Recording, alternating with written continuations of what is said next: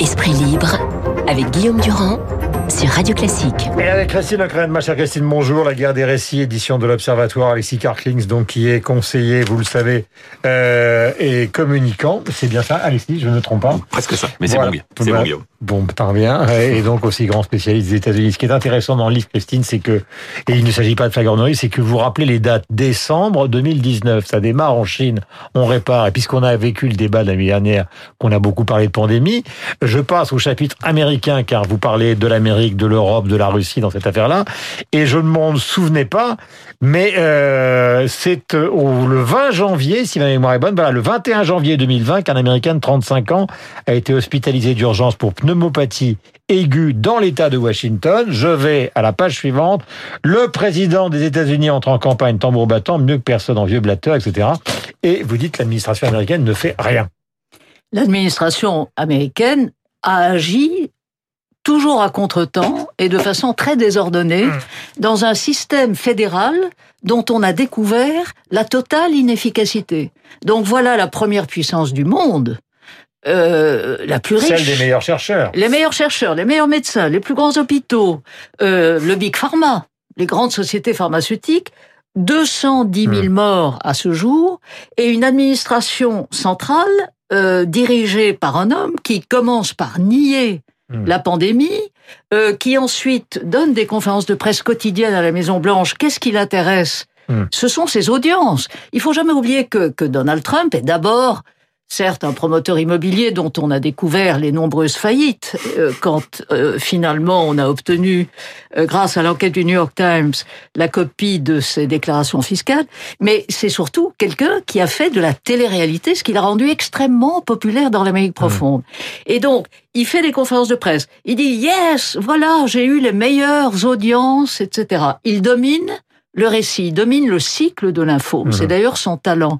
Et ce qui était singulier dans le débat de la nuit dernière, on sait qu'il avait choisi cet obscur Mike Pence, il y a cinq ans, mhm. qui était un animateur de radio conservatrice mhm. du fin fond de l'Indiana, et qui surtout a eu le talent pendant quatre ans, et on l'a vu encore hier soir, de s'effacer complètement avec sobriété derrière le personnage hors norme de Trump, alors, Mike Pence est un évangélique, donc mm. c'est quand même quelqu'un qui représente à la Maison Blanche un bloc électoral très très important pour Trump.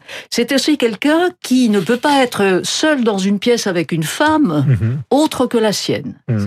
Vous dire quand même le genre de type. Mm. Néanmoins, dans ce débat hier, il a joué son rôle face en fait à la vice-présidente ou la candidate Kamala Harris et c'est elle que l'on guettait. Est-ce qu'elle va faire le faux pas? Est-ce qu'elle va compromettre l'avance que Biden a désormais, en tout cas au niveau des sondages Elle a été très prudente, on peut le dire, pour tous ceux qui se ce matin, elle a été très prudente. Elle a été mais je voudrais vous reposer une question, Christine, elle avant que... Elle n'a pas fait gaffe. Hein elle n'a pas fait de gaffe. mais je voudrais vous reposer une, une, question à propos justement de l'attitude de Trump au début, et c'est une question que je pose aussi à Alexis.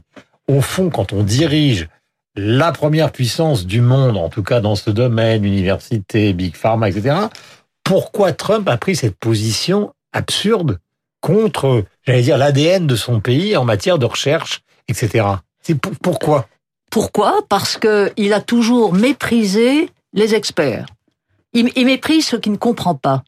Euh, c'est quelqu'un qui fonctionne à l'instinct un instinct remarquable, sinon mm. il n'aurait jamais été élu mm. président des États-Unis. Il a eu l'instinct de cette Amérique euh, que Et vous l'écrivez dans le livre, il y a des gens qui lui ont dit attention, il y a une partie de l'administration qui lui disait euh, qu'il faut faire quelque chose. Il y avait Antonio Fauci qui était quand même un des grands spécialistes. Pour Tout ça, il l'a eu sur son bureau. Non seulement il ne voulait pas l'entendre, mais il a désigné en particulier mm. ce docteur Fauci qui est devenu un personnage considérable euh, aux États-Unis, il l'a désigné à la vindicte populaire, mhm. en disant mais regardez, c'est ces experts qui nous mentent, alors que nous sommes des gens courageux et que ce qui compte c'est l'économie. Il a encouragé ses concitoyens à la désobéissance civile. Mhm.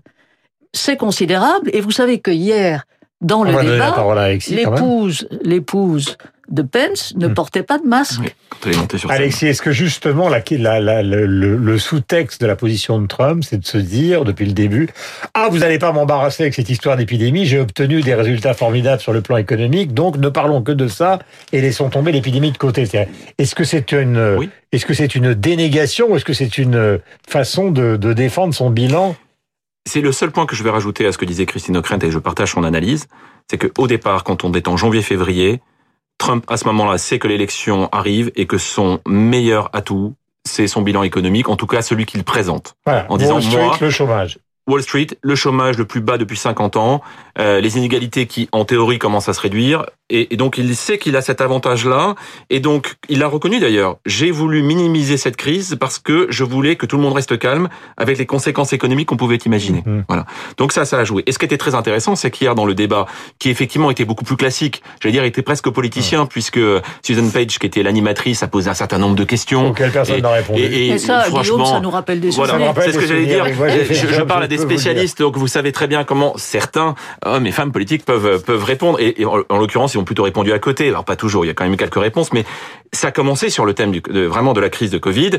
Et, et finalement, c'est vrai, Kamala Harris a été plutôt en retenue sur ce sujet-là. C'est vrai qu'elle avait à perdre. Objectivement, c'était celle qui avait le plus à perdre. Mais Biden est en avance. Oui, il y a, il y a plus de 10 points d'avance au national, mais surtout si vous prenez tous ces fameux swing states, ces battleground states, ceux qui peuvent basculer, qui vont faire basculer le collège électoral, mm. que ça soit la Pennsylvanie, le Wisconsin, le Michigan, la Floride, la Caroline du Nord, aujourd'hui, Biden est en tête dans tous ces États. C'est ça sera très compliqué si Trump veut l'emporter. Et donc, dans ce débat, hmm. on attendait une Kamala Harris très offensive comme elle a su l'être pendant les primaires. Et c'est quelqu'un qui a beaucoup... Et elle est procureure de Californie, elle était procureure de San Francisco, c'est quelqu'un qui a beaucoup de caractère. Elle est restée plutôt en retenue, elle a eu quelques pics. Elle a quand même eu la phrase de la soirée, celle qui est déjà en vente sur les t-shirts. Et, c'est I am speaking. Pourquoi? Parce que à trois reprises, Pence l'interrompt. Il y a eu très peu d'interruptions. À la Trump, mais c'était quand même beaucoup plus fleur et moucheté. Hein. Et elle lui répond I am speaking je, je suis en train de parler. Et ça, c'est très important parce que dans les sondages, et je vais faire une pause là-dessus, mais dans les sondages juste d'après débat, euh, on a vu qu'il y avait globalement match nul entre Harris et Pence chez l'électorat masculin.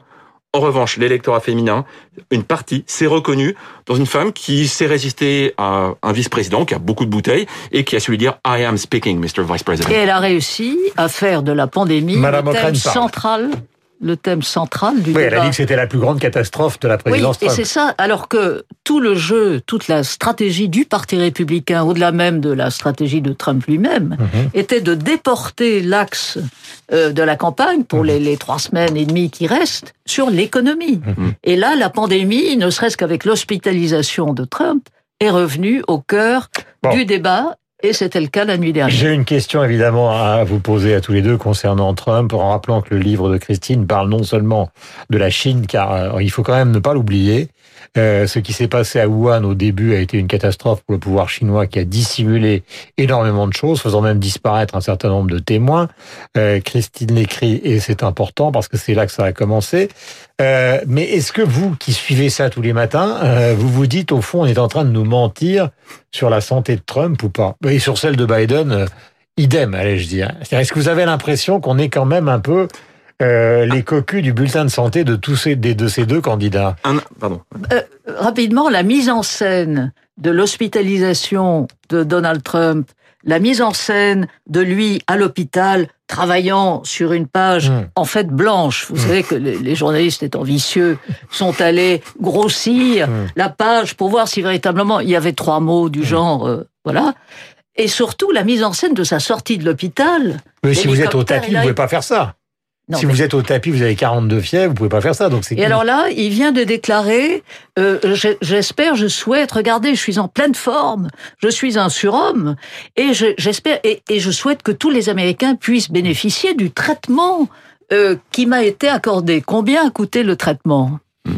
D'après ce que j'ai lu, mais je parle sous votre contrôle. Le Regeneron est effectivement très coûteux, ouais. 100 000 dollars. Mmh. C'est une société qui, par dérogation, donne ce traitement à un certain nombre de gens alors qu'il n'est pas homologué à présent. Commencer par le président des États-Unis, ce qui est d'ailleurs assez normal. Mais pour répondre à votre question, Guillaume, oui, il y a, comme toujours avec Trump, qu'est-ce qui domine? C'est le récit. Il faut mmh. mettre en, en, scène le récit. il faut si vous êtes au tapis, comme je vous le disais, on ne peut pas le faire.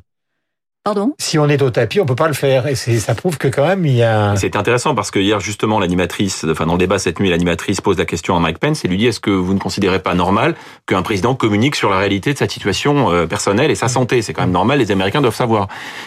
Mike Pence n'a pas répondu à cette question. Il a trouvé mille artifices pour ne pas répondre. C'était une des questions qui était évidemment les plus importantes. Il n'a absolument pas répondu. Et à ce moment-là, d'ailleurs, Kamala Harris aurait pu vraiment être beaucoup plus incisive en lui disant, mais attendez, il y a 19 personnes aujourd'hui autour de, de, Donald Trump à la Maison Blanche qui sont porteurs du virus. 19 personnes en quelques jours. Et elle n'a commencé pas, par le chef des armées. Elle n'est même pas rentrée sur ce sujet-là. Donc bon, c'est vrai que du coup, il a pu s'échapper sur cette question. Bah, il y a une raison essentielle, c'est qu'on se pose autant de questions sur la santé de Biden et sur son dossier médical. Non, moins parce que Biden et son équipe ont observé tous les gestes barrières possibles et imaginables. Sur le coronavirus, mais pas sur l'état global euh, de, de, Biden, puisque beaucoup de gens pensent que Kamala Harris pourrait bien euh, comme ça a été le cas C'est très important, c'est très important ça, Guillaume. Effectivement, il faut savoir que ce débat était euh, critique. Un débat de vice-président, en général, c'est plutôt, euh, c'est moins important. Mais là, c'était très important parce que beaucoup d'Américains se sont dit, je mhm. suis en train de voter ou je voterai pour probablement le ou la future présidente des États-Unis, parce qu'on a aujourd'hui les deux candidats les plus âgés de l'histoire euh, politique américaine. Merci à tous les deux. Euh, je vous donne une petite liste et vous répondez, euh, Alexis et Christine. Je ne prends que les prix Nobel de littérature des années 2010. Mario Vargas Llosa, Moyan pour la République de Chine, Alice Munro donc du Canada, Patrick Modiano pour la France, Bob Dylan ou les États-Unis, le magnifique Kazuo Ishiguro donc pour le Royaume-Uni, même s'il est aussi japonais, et puis Peter Handke en 2019, quel est celui pour qui votre cœur balance? Vargas Llosa, Guillaume, euh, parce qu'il y a une histoire extraordinaire. Euh, péruvien, candidat à la présidence. Péruvien, une histoire politique extraordinaire. Et très bel homme. Et c'est alors ça, je suis personnellement ah, moins capable de l'apprécier, mais je reconnais bien volontiers. Mais c'est un libéral, mais un libéral en nuance et, et c'est quelqu'un qui est venu du monde euh, très, justement très communiste. Il a évolué et c'est devenu un des porte-parole d'un libéralisme humain.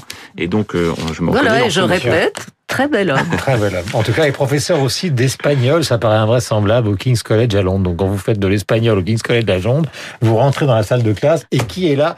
Vargas Llosa, donc prix Nobel de littérature. 8h57, vous êtes sur l'antenne de Radio Classique.